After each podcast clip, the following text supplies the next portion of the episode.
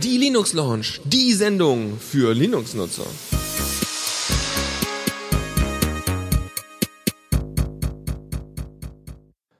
Und damit herzlich willkommen mal wieder zur Linux Lounge und mal wieder mit Dennis. Hallo. Ja, guten Tag. Ich bin auch wieder froh, endlich mal wieder Linux-Themen anpacken zu dürfen. Ja. sehr schön.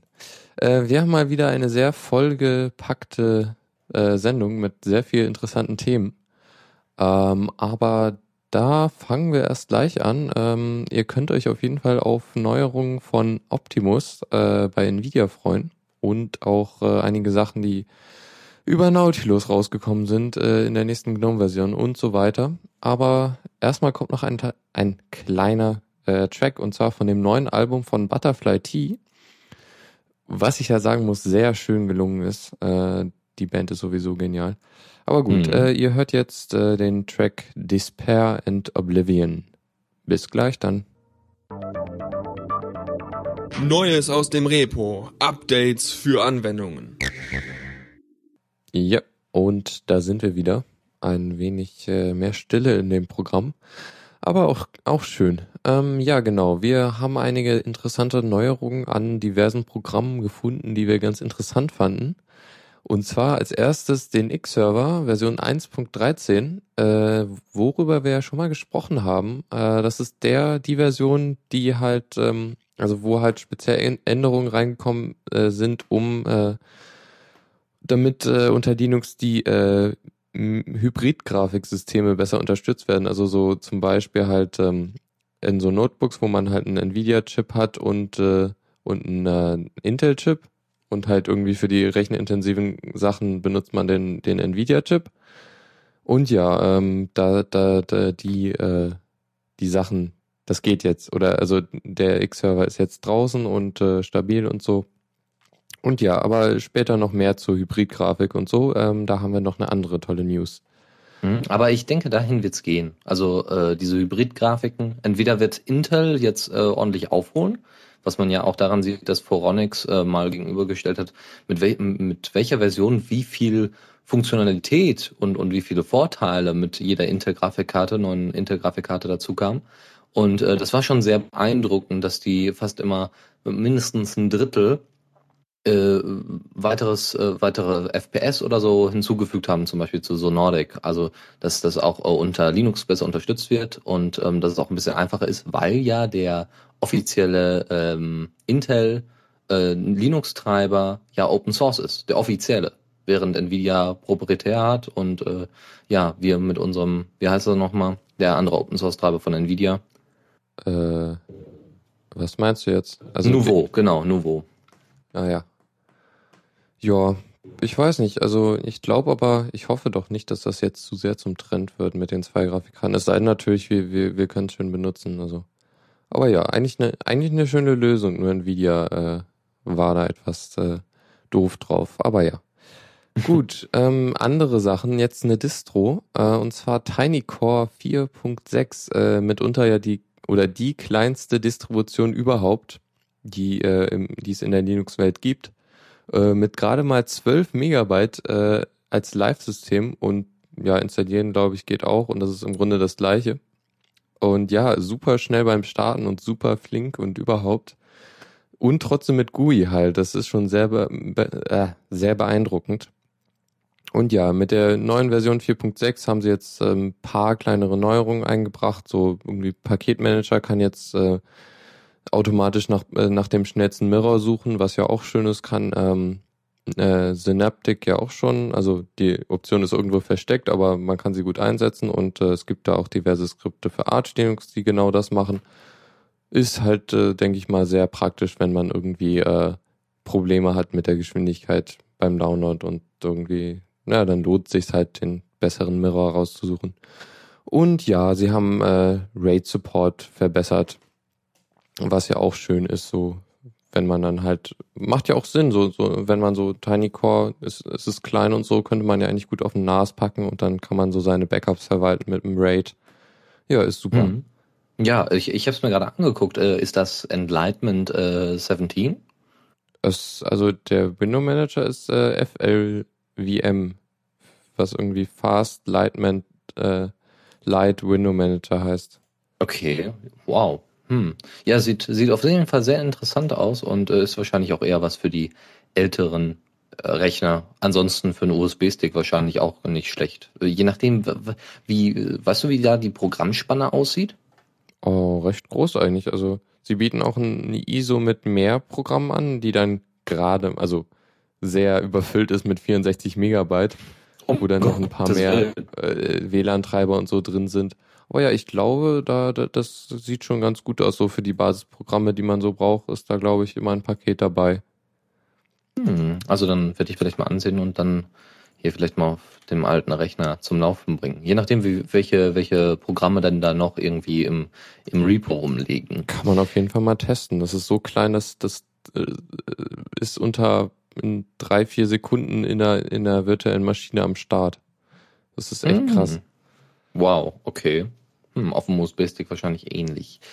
Ja, ähm, ein Programm, was man eigentlich immer dabei haben sollte, was aber selten auf USB-Sticks äh, Platz findet, ist Firefox und Thunderbirds. Das ist auch möglich, klar. Aber dann würde ich auch gleich eine komplette, dann würde ich gleich TinyCom mit Firefox und Thunderbird installieren. Fire, äh, Firefox und Thunderbird haben jetzt beide die Version 15 erreicht. Und äh, es gibt da ganz nette Features bei Firefox auf dem Rechner unterm Linux-System und zwar vor allem wieder was für die Entwickler, nämlich einen JavaScript-Debugger. Das heißt, wenn ihr irgendwelche Skripte in JavaScript schreibt oder irgendwelche Probleme auf eurer Website habt, wo JavaScript ausgeführt wird, dann werden jetzt dort auch Fehlermeldungen angezeigt, wenn ihr das denn einstellen wollt, also wenn ihr das aktiviert habt, äh, diesen, diesen Debugger, und dann wird, er, wird das euch angezeigt und ihr könnt dann eben die Probleme lösen. Tja, äh, die gehen ja. halt so in Richtung Firebug oder wie alle Browser eigentlich so mit, die bauen halt irgendwie ihre integrierten Debugging-Tools aus, wollen halt, äh, ich weiß eigentlich gar nicht warum, also ist, das ist, ja, es ist ein Feature für, äh, für Anwender, aber im Grunde konkurrieren sie da einfach mit Firebug. Ja, sicher. Aber sie, sie, mm, ich, sie hatten ja sowieso als Ziel gesetzt, die Mozilla Foundation mit Firefox, dass sie äh, ein Entwickler Browser werden. Also dass sie, äh, dass sie vor allem Entwickler erstmal anlocken wollen, weil die sind ja dafür zuständig, dass das Web überhaupt äh, entsteht. Und ähm, oder dass das, ja genau, dass es weiterentwickelt wird. So, und äh, dass sie dann äh, damit dann natürlich auch viele User locken, äh, locken, weil sie dann meinen, hier, ne, Chrome, das, das unterstützen wir zwar auch, aber am besten wird eigentlich immer noch Firefox unterstützt, weil die Entwickler damit so viel äh, umgehen können. Weil diese 3D-Ansicht zum Beispiel mit WebGL, äh, die, die sie mit eingebaut haben, die ist einfach total faszinierend und total, eine total geniale Idee, die einfach mal Code äh, wirklich dreidimensional anzeigen lässt. Um, das ist eine sehr schöne Idee. Na, das ist aber auch ein Standard, das können die anderen Browser auch. Ja, ja gut, haben, haben, ja gut, ich hatte das in Chrome noch nicht gesehen. Aber ja, ich, soweit ich weiß, können die das alle. Wäre ja auch irgendwie doof, wenn, wenn Mozilla jetzt mit einem pro, proprietären Ding auffahren würden. Nur, nur damit sie sagen können, äh, wir sind die Einzigen, die das machen. Und WebGL ist proprietär? Nein, eben nicht. Ach so, ja gut. Okay, gut. Äh, für diese 3D-Ansicht und auch für alle anderen Spiele und, und Animationen, die so Grafik äh, belastend sind, äh, gibt es jetzt auf jeden Fall mehr Grafik-Performance. Außerdem gibt es, gab es eine sehr unschöne Lücke in der 15.0.0 und äh, zwar, dass der private Modus äh, die besuchten Seiten noch im Cache gespeichert hatte. Also quasi das Kernfeature des privaten Modus komplett ausgehebelt worden ist. Und äh, das wurde dann aber ganz schnell äh, ge, ge, ähm, geflickt. Und zwar in der 15.0.1 Version. Dann äh, auf dem Tablet gibt's auch wieder was Neues und zwar ist jetzt eben die Möglichkeit äh, für Flash, also dass sie, äh, das Flash unterstützt wird im Browser ab Honeycomb, ne, ab der Honeycomb-Version, das war 2.2.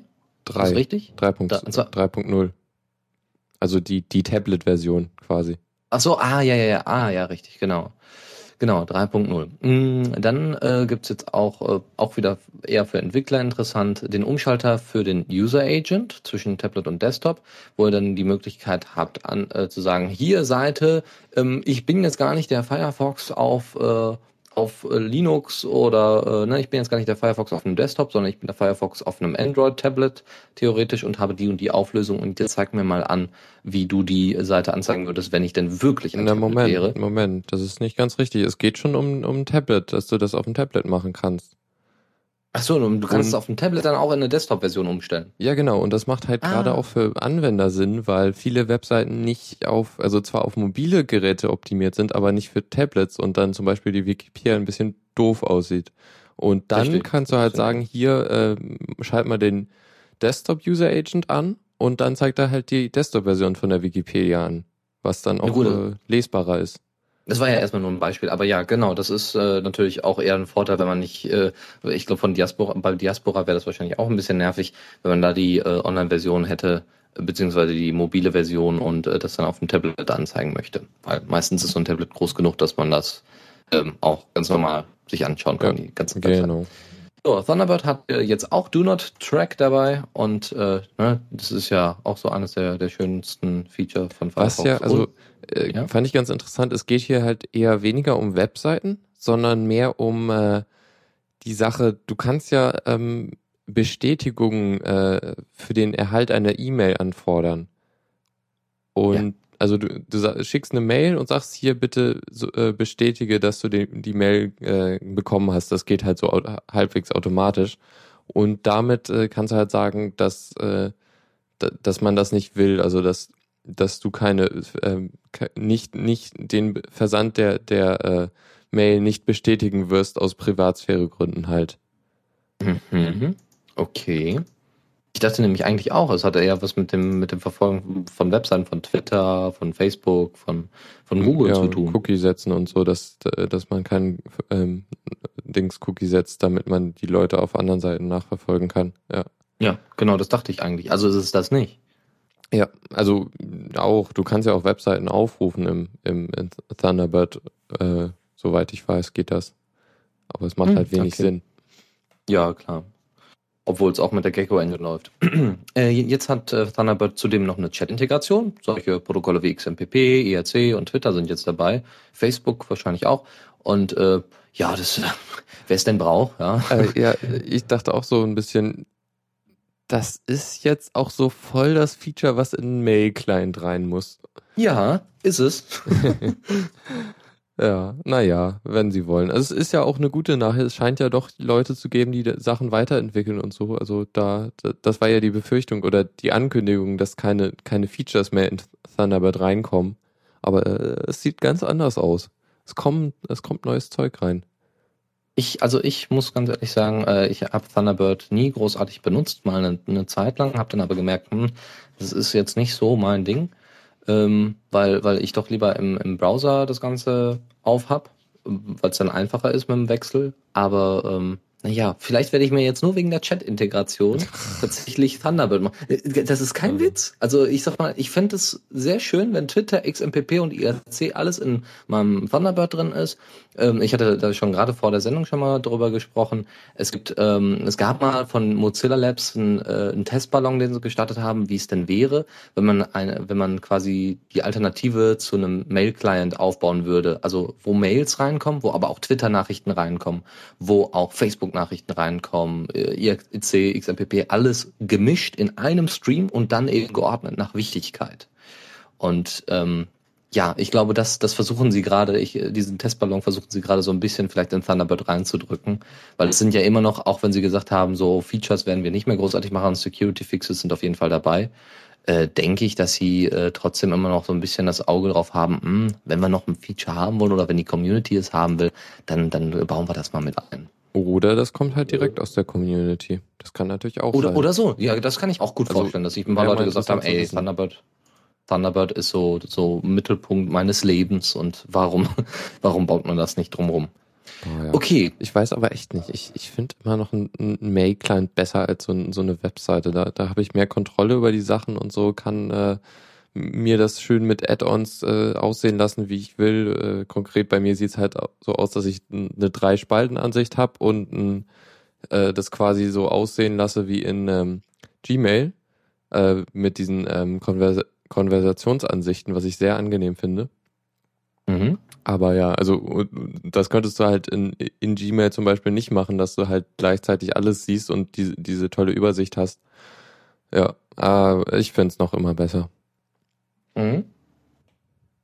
Gut, ähm, ja, eine letzte Sache in dieser Kategorie und zwar gibt es eine neue Revision äh, von, vom Raspberry Pi, was ja auch schön ist. Also es ist jetzt nicht irgendwie die, die Version 2.0, sondern die äh, Revision 2.0 quasi äh, die halt ein paar kleinere Änderungen oder äh, Verbesserungen reinbringen. Zum Beispiel haben sie jetzt äh, Befestigungslöcher an der Platine, so dass man dann mit Schrauben zum, also ja, ich denke mal mit Schrauben, sonst macht es wenig Sinn oder alles andere, was man da durchstecken könnte, irgendwie Bindfäden und dann irgendwie ans Fenster hängen oder so. Ein hängendes, ein hängendes Raspberry Pi. Ja, ja, es sind Löcher drin. Da kann man jetzt Sachen durchstecken und es befestigen. Und äh, zum Beispiel halt es in ein Gehäuse reinschrauben, damit es dann halt auch wirklich fest drin ist. Das wäre, das ist keine schlechte Idee. Ja, dann haben sie es jetzt noch so, äh, haben sie an der Pin-Belegung, äh, an der, ja, ich glaube, seriellen Schnittstelle, ähm, haben sie ein paar Änderungen gemacht. Also ähm, einige Sachen sind jetzt, äh, also einige Pins sind jetzt anders belegt, teilweise auch äh, an ganz anderer Stelle. Also die, die, der ähm, Strom, Stromanschluss, glaube ich, war es, äh, ist jetzt auf der unteren Seite. Äh, und äh, was halt da, dadurch äh, ein bisschen problematisch wird mit bestehenden Gehäusen, die dann halt, äh, also de, na, die, die sind dann halt verdeckt in dem, in den alten Gehäusen und das ist dann halt auch ein bisschen doof.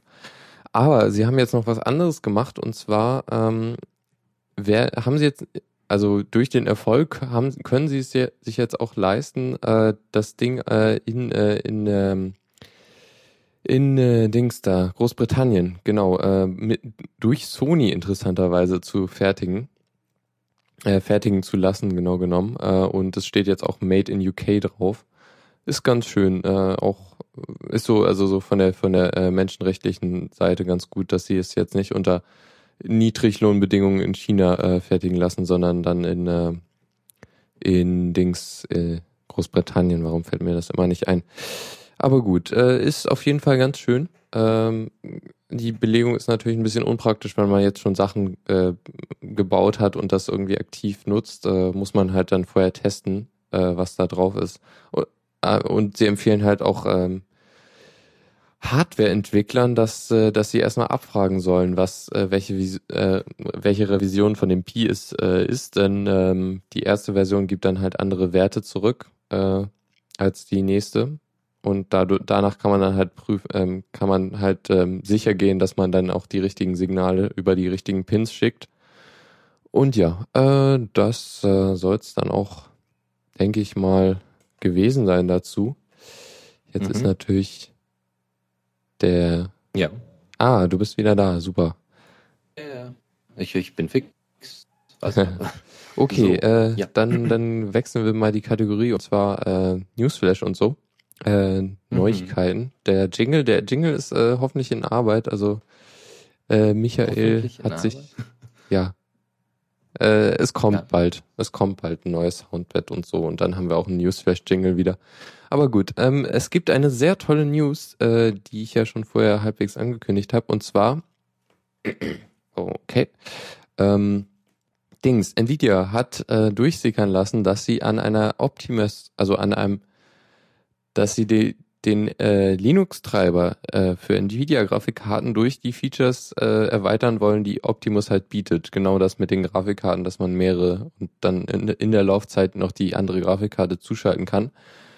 Und das kam halt dadurch raus, dass äh, ein Mitarbeiter, der für die äh, Open Source Treiber zuständig ist bei Nvidia, hat bei Open Source Entwicklern nachgefragt äh, zu einigen, also er hatte ein paar Fragen zu Implementationsdetails, äh, was halt diese äh, was den Treiber anging. Und äh, ja, dadurch äh, kam das dann halt raus, was ich sehr schön finde. Also die News hat mich echt gefreut, äh, weil gerade ich, ich bin ja hier quasi mit, äh, also ich leide darunter, dass das fehlt. Und es gibt auch teilweise, also ja, ich hatte, theoretisch sollte es ja gehen, oder also die, es gibt ja eine Alternative dazu mit ähm, Bumblebee, äh, was dann was dann halt noch einen zweiten X-Server startet, der dann auf der Nvidia-Grafikkarte läuft. Ah, ich hatte jetzt allerdings mehrere, also so 3D-Spiele mit aufwendiger 3D-Grafik äh, hatten dann schon echte Probleme damit. Also da ging es teilweise gar nicht und die sind auch öfters abgestürzt. Äh, das ist doch äh, so, da, da freue ich mich doch echt, dass sie das gemacht haben und jetzt der Treiber hoffentlich bald kommt. Ähm, die ganzen unter, äh, die grundlegenden Sachen sind natürlich jetzt schon da, also, also der Kernel 3.5 wird natürlich benötigt, weil da sehr viel gekommen ist, was äh, für so ähm, Hybrid-Grafik benötigt wird und halt der besagte X-Server 1.13, der ja auch schon da ist. Also denke ich mal, ja, das äh, wird. Es wird mit der, es wird mit der äh, Hybrid-Grafik hoffentlich bald. Also es wird mich sehr freuen. Aber ja, genug. genug von Hybriden.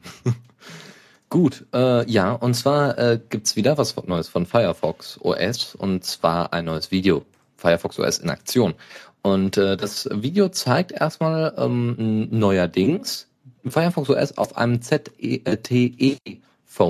ZTE ist ein relativer billig, billig Anbieter von Smartphones, ist aber doch bekannt, weil CyanogenMod zum Beispiel auch fürs ZTE äh, produziert wird mm, oder beziehungsweise angeboten wird. So, und äh, da funktioniert jetzt zum ersten Mal Firefox OS drauf, was ja vorher nur beim Samsung Galaxy 2 der Fall war. Also, äh, erstmal wurde der Lock-Screen gezeigt, der ein bisschen, der sich ein bisschen unterscheidet ähm, zwischen dem von Android. Ähm, es gibt runde Icons, das haben viele von euch sicherlich schon gesehen. Der Dialer wurde mal gezeigt und was man auch erkennen konnte auf dem relativ schwachbrüstigen äh, Smartphone, dass die FPS, die Frames per Second, relativ niedrig war. Also es hat da zwischendurch mal ein bisschen gewachs, äh, gewackelt. Ähm, die Firefox-App aber relativ war relativ schnell, startete relativ schnell und auch die FPS beim, beim Scrollen von Webseiten war sehr schnell. Komischerweise, dass sie das System äh, Applikationen ein bisschen du, haben federn lassen. Ja, äh, aber die Kamera, ja? Das, das kommt ja wahrscheinlich dadurch, dass, dass es halt noch eine Entwicklungsversion ist und noch nicht wirklich ja, fertig. Natürlich. Und Richtig, also ich ja, meine, dafür, klar. die sind schon sehr weit, finde ich. Also das, das stimmt. Die, die UI sieht sehr fertig aus, so das Gesamtkonzept stimmt. Und ja, so technische Details wie dann eine, eine flüssige, flüssige äh, Bedienbarkeit und so, das, das, kommt ja noch alles. Mhm. Also ich habe ja den Andreas Gell, das ist, äh, äh, ist einer der derjenigen, die, die da mitwirken, ähm, der, die an Firefox OS auch arbeiten. Und äh, er meinte, äh, wie man, er hatte mal in einem Vortrag gesagt, wie, wie Firefox OS das dann später realisieren möchte. Die möchten dann eben die Animation cachen. Ne, also die, schon allein die Animation nur für ein Login-Screen und so weiter, dass nicht jedes Mal die CSS da geladen werden muss und, und, und, sondern dass es einfach nur gecached wird, ausgeführt wird und fertig und dann nur bei Veränderungen sich dann auch wirklich ändert. Weil, also für Veränderungen der CSS-Datei. Äh, die, dann wurde die Kamera gezeigt, das hat auch wunderbar funktioniert, habe ich doch sehr gewundert. Ich frage mich, wie die das dann hingekriegt haben mit der Kamera-Integration. Ich weiß nicht, ob da irgendwelche Sachen schon im Kernel drin sind, kann ich mir nicht ähm, vorstellen. Muss also, ne, das ist ja doch, also wenn ich das richtig verstehe, Firefox, die Idee an Firefox OS oder das, was das OS vor allem bietet, ist ja, sind ja Hardware-Schnittstellen. Also das ist quasi ja, ja. das Ding, was Firefox OS ausmacht und alles andere ist dann halt äh, Web. Äh, HTML und so. Genau, HTML, JavaScript und CSS. Dann wurden die Galerien mal gezeigt, dass man da auch die Möglichkeit hat zur Bearbeitung mit verschiedenen Filtern, die man drüberlegen kann. Okay. Das wirklich Interessanteste war der Firefox Marketplace, den sie gezeigt haben. Der ist wirklich nicht schlecht. Sie haben schon paar, äh, jede Menge Spiele drin. Sie haben auch, äh, ne, also vor allem zum Testen, aber sie haben auch jede Menge Applikationen drin. Was ähm, daran liegt, wo, wo Firefox, äh, wo äh, Mozilla auch gesagt hat, deswegen wollen wir das alles auf HTML5 basierend machen, weil es 95 Prozent der ähm, Applikationen im Android Store äh, sind bereits HTML oder basierend auf JavaScript und HTML5. Und dann haben sie gesagt, ja, dann brauchen die da nicht da extra irgendwie ein Framework oder sonst irgendwie was so umzubasteln, sondern nehmen wir einfach HTML5 und fertig. Und deswegen sind auch so viele Apps jetzt schon drin, zum Beispiel Angry Birds und ne, uh, Cut the Rope und noch viele, viele andere. So, ähm, und wenn man die Sachen runterlädt, äh, ist es wohl nicht zentral gespeichert, wenn ich das richtig gesehen habe. Es wird, ähm, bis, zumindest jetzt noch nicht, das kommt wahrscheinlich noch, es wird nicht zentral bei Mozilla gespeichert, sondern die machen es extern. Das heißt, die Entwickler bieten dann einen Source an. Und da ist dann auch immer die aktuellste Version beispielsweise. Und äh, diese, dieser Source wird beim Runterladen oder kurz vorm Runterladen sogar angezeigt und wird gesagt, hier, da lädst du gerade deine Datei runter. Ähm, müsste man dann gucken, wie man das dann umsetzt, weil das sicherste an Linux an sich ist ja eigentlich eben diese Repositories. Die zentrale Paketverwaltung. So sieht's aus. Ähm, wie sie das dann später umsetzen, ich denke mal, sie werden auch so, so eine ähnliche Möglichkeit geben, äh, wie, wie Android das gemacht hat, so Applikationen von extern einbinden und dass das dann äh, auch erstmal lokal oder beziehungsweise auf den Servern von Mozilla liegt. Das werden wir aber dann sehen. Dann das Multitasking ist möglich und das sieht auch nicht schlecht aus. Äh, man hat direkt eine Übersicht über die Applikationen, die offen sind und dann scrollt man da quasi äh, so nach, nach links und rechts durch und man sieht die einzelnen Applikationen, die werden wohl auch wirklich ausgeführt. Äh, damals bei iOS 5 haben sie ja alle gesagt, ach, das ist gar kein richtiges Multitasking, die Applikation wird angehalten oder wie auch immer. Und äh, das ist wohl bei Firefox OS gar nicht der Fall. Ja. Kennen wir das nicht irgendwoher? Also die GUI? Das Multitasking? Ja. Ja, ich glaube von Android, oder? Oder sie. Nee, Moment. Ah, ich weiß wovon. Ja, ja. Das, ja, und zwar WebOS. Genau. Es sieht doch sehr stark danach aus. Finde ich aber nicht schlimm. Also meiner Meinung nach ja, ja, viele klar. Elemente von iOS, Android und WebOS mit reingebracht und sie haben sie eigentlich gut zusammengestückelt. Äh, was dann später noch nicht gezeigt worden ist, was aber auf dem Heise-Beitrag auch noch drauf war, waren ein paar Fotos und zwar von der Musik-App und die sieht die lehnt dann wiederum an Metro an, finde ich auch ganz nett. Und zwar äh, hat man dann nicht einfach nur was zum Durchscrollen, so von wegen, das sind alle deine Interpreten und dann ist es wie so eine Liste, sondern man hat tatsächlich kleine Kacheln, die dann eben unterschiedlich groß sind, je nachdem, wie oft man eben bestimmte Interpreten äh, sich angehört hat. Und äh, diese Ka äh, Kacheln sind dann jeweils mit einem Album oder mit einem Lo äh, mit, ne, mit dem Bild vom Interpreten verbunden gefunden. Und das sieht schon nicht schlecht aus. Und ein Radiospieler, eine Radio-App ist direkt integriert in Firefox OS. Also freut euch dann auf Radiogenuss, hier UKW und Co. Finde ich ja witzig. Ähm, das ist übrigens bei CyanogenMed auch so. Die äh, können Radio, FM-Radio empfangen, ohne dass das im äh, Handy integriert ist. Fand ich total cool. Dass die, die, die machen das irgendwie über den Bluetooth-Chip und äh, die ähm, äh, und nutzen die Kopfhörer als Antenne. Und es funktioniert, wenn auch nicht so gut, aber hey, äh, FM-Radio. ja, ja, reicht auch, komm. Ja, ist, äh, cool. finde ich voll cool. Ja, ich hab's hier sogar auf meinem Cyanogen. Ja, ich auch. Hm. Bluetooth-Verwendung des Radios aktivieren. Okay, ja gut. Guck mal. Uppala, es rauscht. Ja. Bitte ein kabelgebundenes Set anwenden. Gut, später. okay, ähm, denke mal, das war's dann zu Firefox OS. Und Richtig, jetzt kommen wir zu einer großen Lücke. Ja, genau. Äh, es gab eine sehr kritische Java-Lücke. Es ist schon eine Weile her. Äh, das Thema, es gab jetzt auch einige weitere Probleme damit. Und also es, das alles fing damit an, dass äh, das Bundesamt für Sicherheit in der Informationstechnik ähm, na, okay, sie hat, es war eine der Stellen, die halt davor gewarnt haben, ähm, äh, Java zu verwenden, weil halt Oracle das äh, nicht vernünftig oder über einen längeren Zeitraum nicht gefixt hat, als es dann halt auch wirklich öffentlich wurde. Also die haben sich da sehr schlecht, äh, also sie sind sehr schlecht mit dieser Lücke umgegangen. Ähm, konkret sah es halt so aus, äh, man durch ein oder sogar zwei Bugs war es dann halt möglich, äh, dass du auf eine Webseite gehst und äh, nur durch den Besuch konnte man ein, äh, konnte man aus, äh, konnte man ein Java-Applet starten, ohne, soweit ich weiß, ohne dass du die äh, Zustimmung dafür geben musst. Und äh, dadurch konnte man dann halt aus der Sandbox äh, von, von dem Java-Applet äh, ausbrechen und halt wirklich Sachen auf dem Computer starten und quasi den übernehmen. Was schon sehr kritisch ist. Und oh ja. was ich, ähm, was ich dann richtig krass fand, äh, die wussten das schon seit einem halben Jahr. Also vor einem halben Jahr war, war Oracle bekannt, äh, dass diese Lücke aktiv ausgenutzt wurde.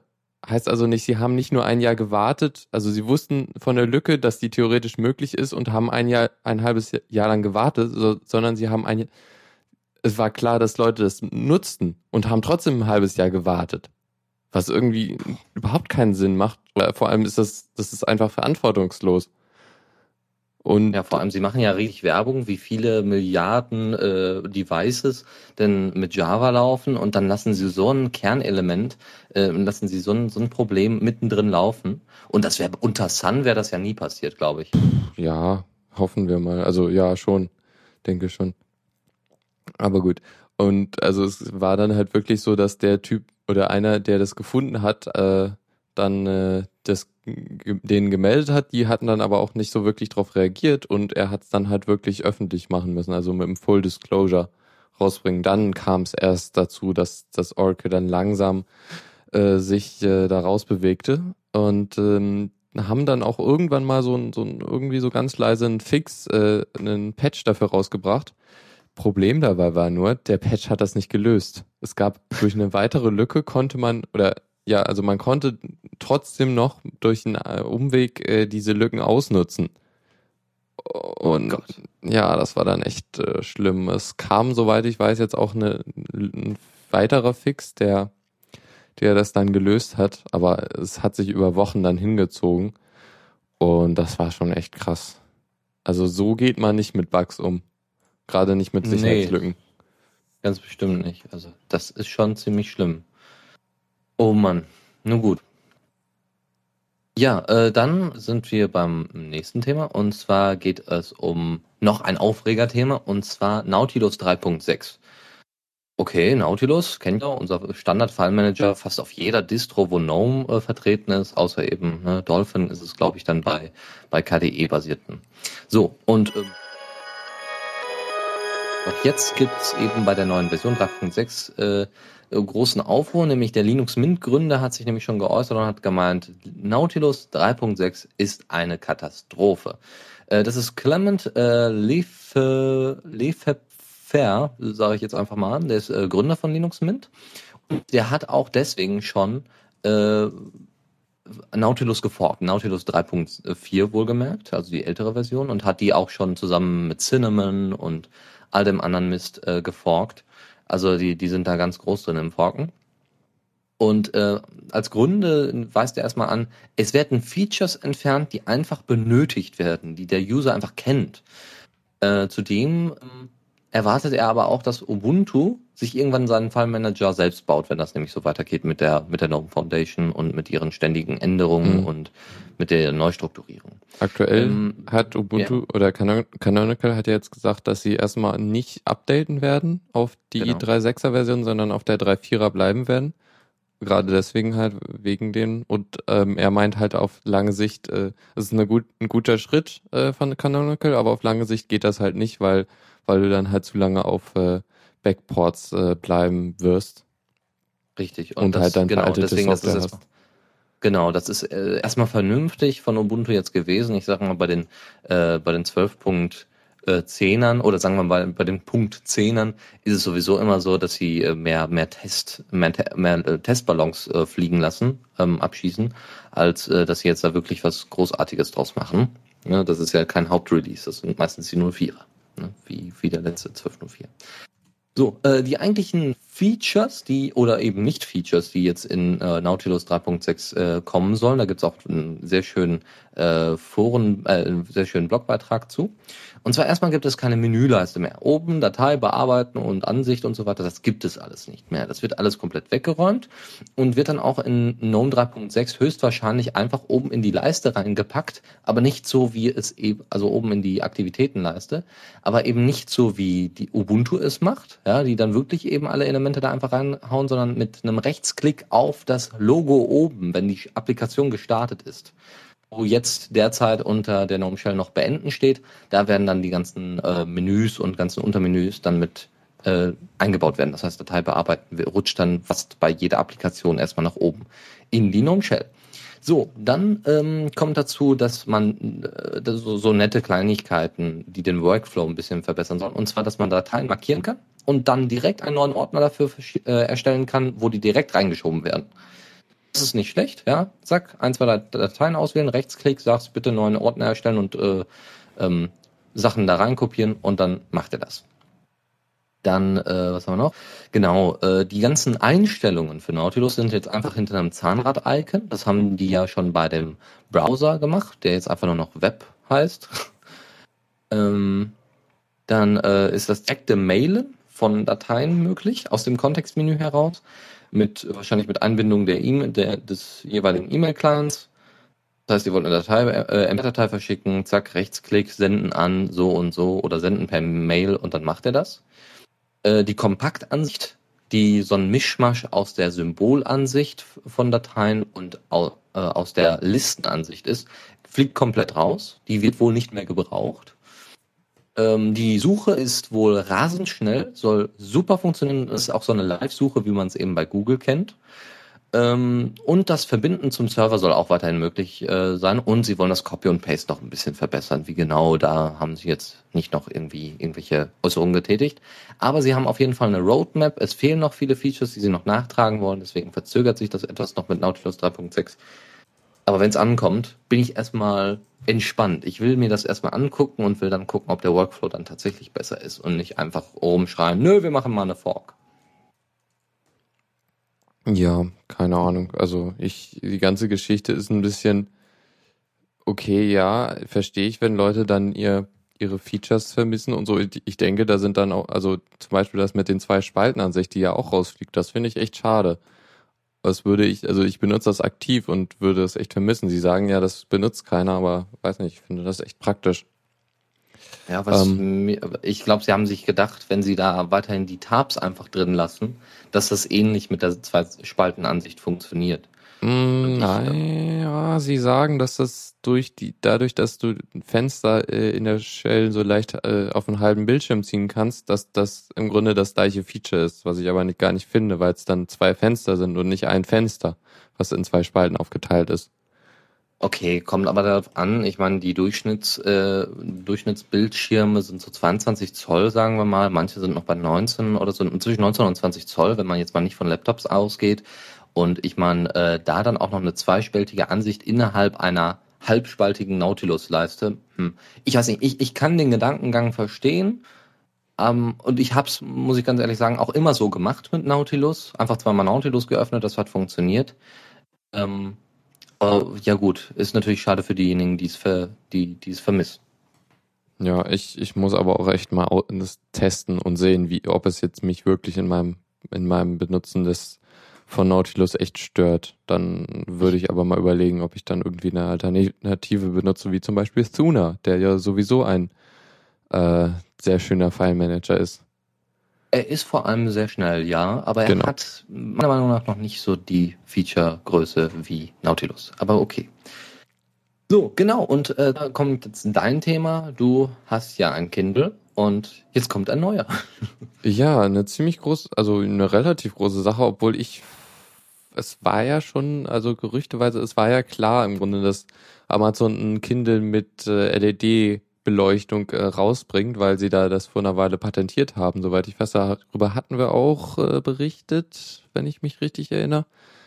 Aber ja, ähm, jetzt haben sie es wirklich gemacht. Sie haben den neuen Kindle Paperwhite äh, rausgebracht und Paperwhite gerade, weil es äh, so schön weiß ist und gerade auch, also es hat einen sehr hohen Kontrast und es wird halt beleuchtet von LEDs am Rand und die werden dann durch die Beschichtung irgendwie wird das Licht so äh, gleichmäßig, gleichmäßig verteilt, was ich ja auch echt interessant äh, finde, müsste man sich eigentlich mal angucken, wie das technisch genau abläuft, weil so, so Lichtverteilung und so ist, glaube ich, schon ein bisschen tricky.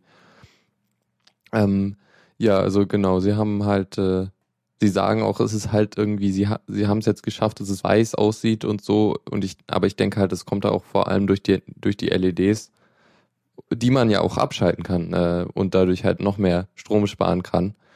Aber ja, das ist dann auch irgendwie dem überlassen, wie man es äh, haben will. Ich denke mal, im hellen Sonnenschein macht das relativ wenig Sinn, aber halt im Dunkeln dann ist es schon echt praktisch. Ja, sie haben dann halt noch ein paar andere Sachen gemacht damit. Sie haben zum Beispiel die Auflösung wesentlich erhöht oder ziemlich stark eigentlich. Und zwar sind sie jetzt auf 212 äh, dpi, also so ungefähr das, was das äh, äh, Dings da, das MacBook Pro äh, Retina Display da auch hat. Also da sind sie jetzt irgendwie auf dem Level, was was schon, ja, es ist schon ziemlich viel und obwohl, also der Kindle sah ja schon vorher immer sehr gut aus, aber ich denke mal, dadurch wird es einfach noch klarer sein. Also mir ist es auch aufgefallen, dass der Kindle, also es ist deutlich, aber man sieht halt auch die Pixel noch beim Lesen ein bisschen. Es stört nicht, aber es ist halt da und das haben sie das jetzt irgendwie nochmal verbessert. Und ja, ja, sie haben jetzt, also sie sagen, der, der Akku soll acht Wochen äh, halten, äh, auch mit der, mit der Beleuchtung. Äh, und halt die, äh, man, äh, das Gewicht hat, ist gleich geblieben, was ja macht Sinn. So, also äh, ich denke mal, sie haben mehr, mehr Akku verbaut wegen der, wegen der, äh, wegen der Displaybeleuchtung und so. Also sie sind jetzt immer noch bei 213 Gramm wie das Vorgängermodell. Äh, was trotzdem sehr leicht ist. Also ich glaube, der Kindle, den ich jetzt habe, der Kindle 3, ist noch ein, noch ein Stück schwerer und liegt halt auch ein bisschen in der Hand. Uh, hab jetzt nie, ich hatte nie den, den, den letzten Kindle in der Hand, aber ich glaube, das ist wirklich so leicht wie, also sie sagen, glaube ich, auch so quasi so, so dünn und so leicht wie ein Magazin in der Hand zu halten, was dann schon echt angenehm ist. Also ich mhm. stelle es mir echt angenehm vor. Und ja, Softwaretechnisch haben sie noch ein bisschen was gemacht. Ähm, die, ähm, die, äh, also man kann sich jetzt anzeigen lassen, wie anstatt den die prozentuale, den prozentualen Fortschritt im Buch kann man jetzt äh, sagen, äh, kann er jetzt anzeigen ungefähr wie lange äh, Zeit man wahrscheinlich, wie viel Zeit man wahrscheinlich noch braucht, um das Buch fertig zu lesen. Ja, es ist ein bisschen, hat was vom Navi. So ungefähr so und so lange bis zum Ziel. Wo ja, ich ja auch, auch bemerkt habe, dass das äh, teilweise ein bisschen ungenau ka sein kann, wenn, wenn die äh, tatsächliche Geschwindigkeit nicht mit der Geschwindigkeit äh, übereinstimmt, die von der er ausgeht. Aber gut, ja, das ist noch was anderes. Ich denke mal, der, der, der berechnet das dann auch anhand der Lesegeschwindigkeit, die man selber so hat. Na gut. Wieder ein bisschen Tracking. Ja. Was haben sie noch gemacht? Äh, man kann die Schriften ein bisschen besser äh, anpassen, wo ich jetzt nicht so klar, also man kann die Helligkeit sehr genau anpassen und die Schrift, es gibt eine neue Schriftart, die irgendwie auf die hohe Auflösung äh, angepasst ist. Ja. Und irgendwie kann man die Schriften feiner einstellen. Aber gut.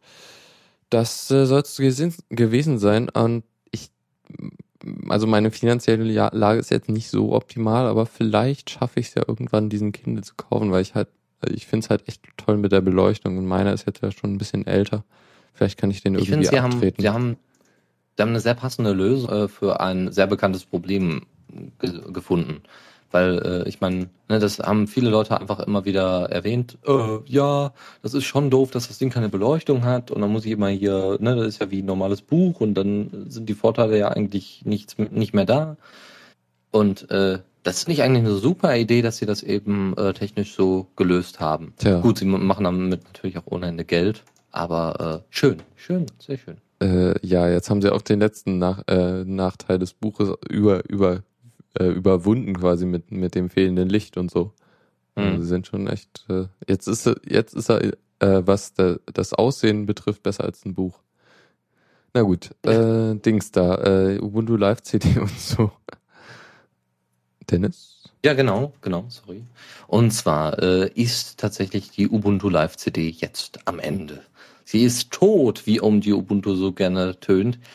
Ähm, es ist aber nichts anderes damit gemeint, als dass die ISO von Ubuntu, die jetzt demnächst kommt, die 12.10er, dass die fast, also jetzt dass die jetzt äh, maximal 800 MB groß sein darf. Das heißt, ähm, Ubuntu hat sich nicht oder Canonical hat sich nicht mehr die Grenze gesetzt von 700, so dass es auf eine CD passt, sondern es da dürfen jetzt auch 100 MB mehr sein und es sind auch 100 MB mehr. Ich glaube 20, äh, also nicht komplett, aber es sind glaube ich so 20, 25 MB, äh, 20 bis 50 MB mehr. Und äh, diese 100 MB, äh, ähm, diese 100 MB, die sie dann eben als ja, flexible Größe noch haben auf dieser ISO, gibt den Entwicklern natürlich noch viel bessere Möglichkeiten, Neuerungen mit einzubringen. Also ob es jetzt Bugfixes sind oder neue Features, wie auch immer, oder neue Programme könnte natürlich auch sein. Aber es wird halt nicht mehr auf CD gebrannt werden können, sondern immer nur noch auf DVD. Und ähm, naja, schauen mal. Also sie haben auch gesagt, sie wollen nicht über die 800 MB hinaus.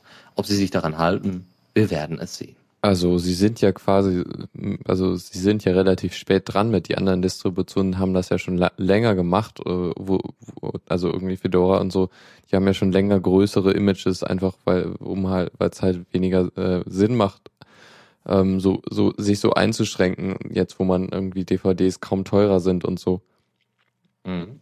Ja, also ich finde das jetzt echt nicht problematisch. Die Fälle, in denen äh, es irgendwie gar nicht anders geht, als eine, eine CD einzusetzen und irgendwie das jetzt sehr pro doll problematisch ist, wo es irgendwie um, um alte Hardware geht und so, die sind doch jetzt echt wenig geworden, glaube ich. Mhm.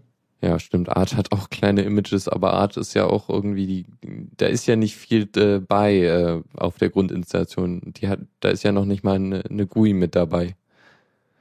Aber ja. ähm, Finde ich eigentlich einen guten Schritt. Äh, jetzt können sie ja endlich mal mehr draufpacken. Das ist doch Ja, äh, echt vorteilhaft. Ja, ich, ich, ich benutze sowieso äh, immer nur die, die rewritable äh, DVDs. Ich bin noch altbacken. Ich benutze immer noch DVDs oder beziehungsweise auch CDs, aber immer noch Discs. Und ähm, ja, da, da, wenn die, da es ja diese rewritable äh, gibt, ist es natürlich sehr schön und einfach. Das umzusetzen. Naja, äh, USB-Sticks werden da, denke ich mal, irgendwann dominieren. Ja, es gibt ja auch schon von Source Fabric, äh, gibt es ja jetzt auch schon äh, Zeug. Also gibt es ja jetzt auch schon, Source Fabric ist eine Open Source, ähm, Open Source Firma und äh, die produziert unter anderem Airtime und Booktype und wie sie nicht alle heißen, Newscoop und ähm, verka verkauft dann tatsächlich USB-Sticks einfach mit ihrer Software drauf, wo, wo schon Apache draufläuft, wo glaube ich sogar schon eine Linux-Distro draufläuft und wo es funktioniert. Ja. Jo. Gut, ähm, wir sind Dings da durch. wir haben jetzt äh, endlich, also guck mal auf die Zeit, wir haben, äh, wir haben Ja. sehr lange gebraucht für den Newsflash. Aber gut, äh, wir, wir, wir, wir wechseln einfach mal in die Zockerecke. Zockerecke. Spielen unter Linux. Genau, und ich denk mal, wir werden jetzt einige Sachen ganz kurz anreißen. Die Zeit reicht einfach nicht mehr. Ähm, genau, die äh, Steam Greenlight, was wir ja schon mal, hatten wir das mal besprochen? Ich weiß gar nicht. Nee, das war in Serio. Ja, aber gut, äh, was, was gibt's da bei äh, Steam? Bei äh, Steam gibt's jetzt äh, Greenlight, genau. Äh, das genau im Serie-Podcast ist, glaube ich, angesprochen worden. Äh, Greenlight ist, ähm, ja, beziehungsweise das weißt du eigentlich ja besser. Äh, Greenlight ist nämlich ähm, eine Plattform, wo die User darüber abstimmen können, welches Spiel als nächstes äh, bei, auf Steam landet, beziehungsweise von Valve auch weiterentwickelt wird. Das heißt, die Entwickler stellen dort ihre Ideen vor und dann kann der User darüber abstimmen, wie es denn in Zukunft aussehen soll, also welche Spiele denn als nächstes kommen. Und äh, die Developer veröffentlichen n- nicht nur Informationen, so von wegen, das wollen wir, sondern auch Screenshots oder Videos, so dass, dass die Leute wirklich merken, okay, die arbeiten schon dran. Und äh, dann kann entweder können natürlich auch Tipps gegeben werden, so von wegen, macht man das, ändert man das. Und äh, somit ist Valve ja ziemlich erfolgreich und deswegen binden sie auch die Community immer sehr gerne ein.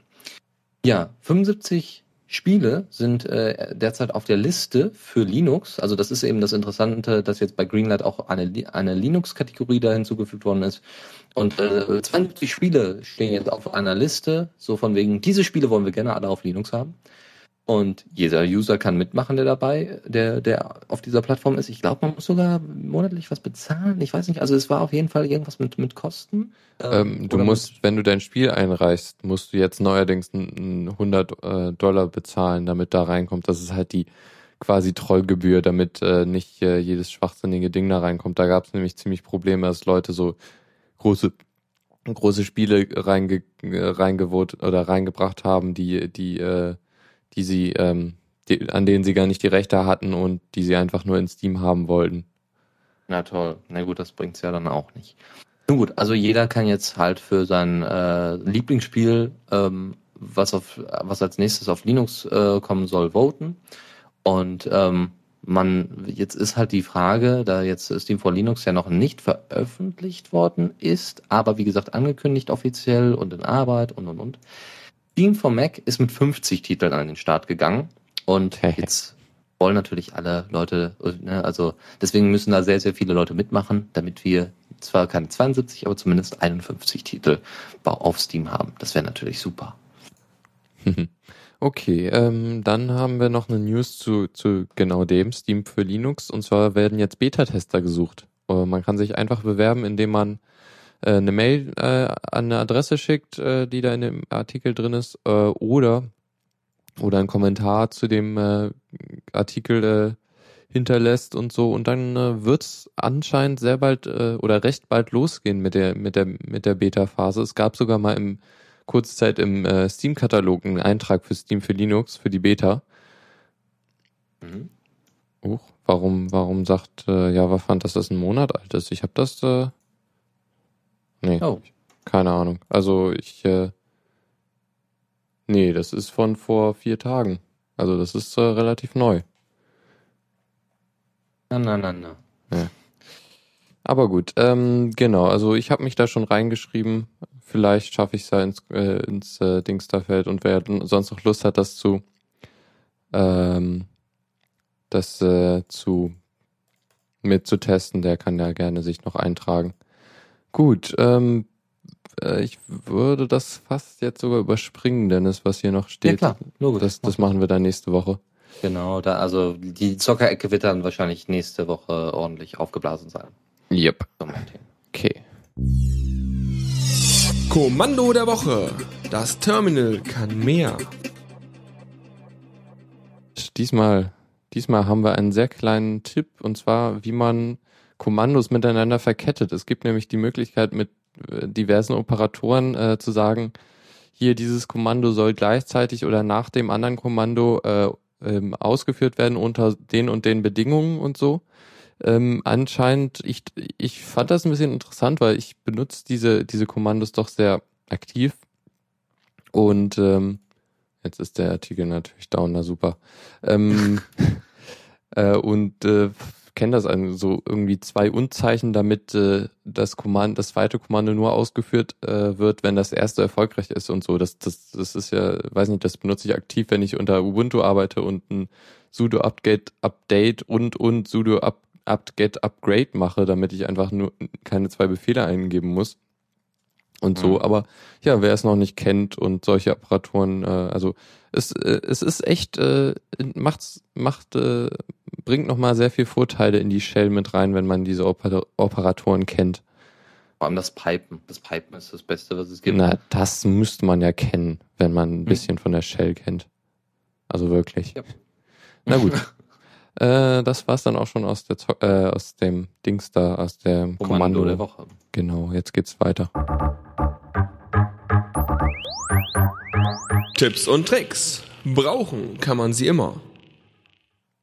Jep.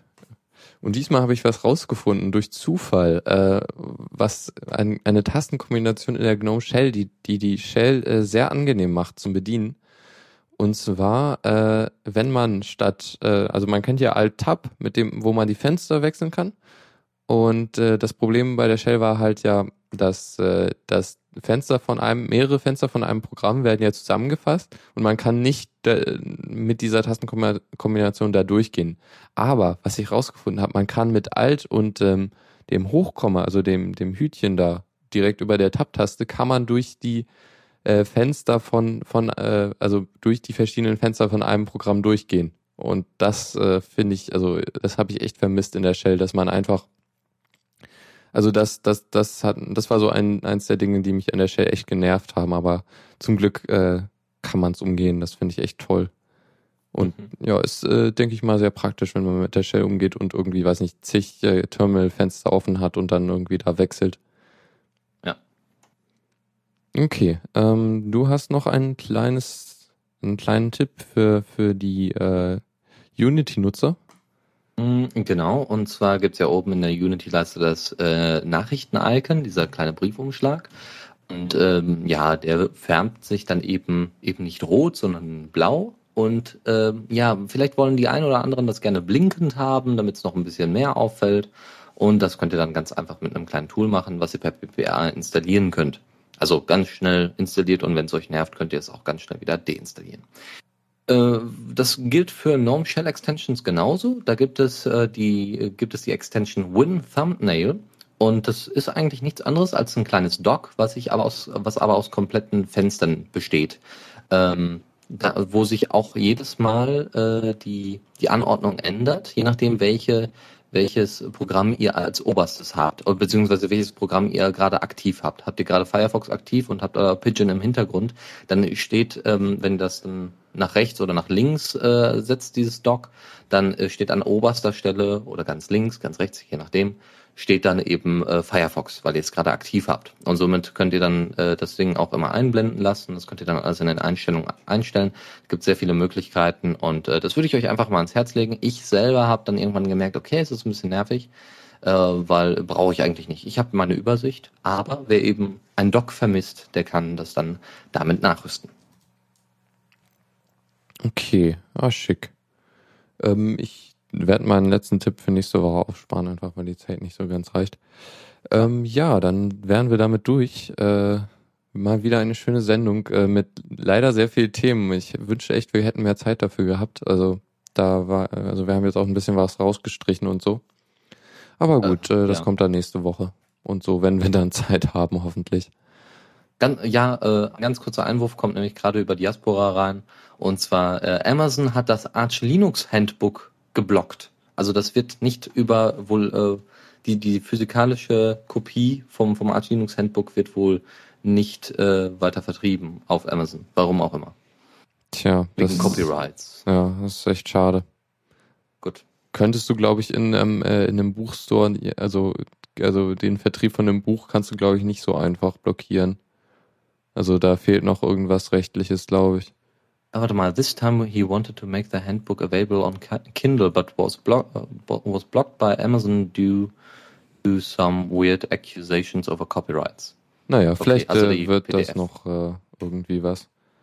Okay, ähm, wir sind dann damit durch und äh, denke mal, wir sehen uns dann einfach nächste Woche. Äh, ich werde den Podcast gleich noch schneiden und hochladen. Also ich denke mal, morgen wird er dann kommen.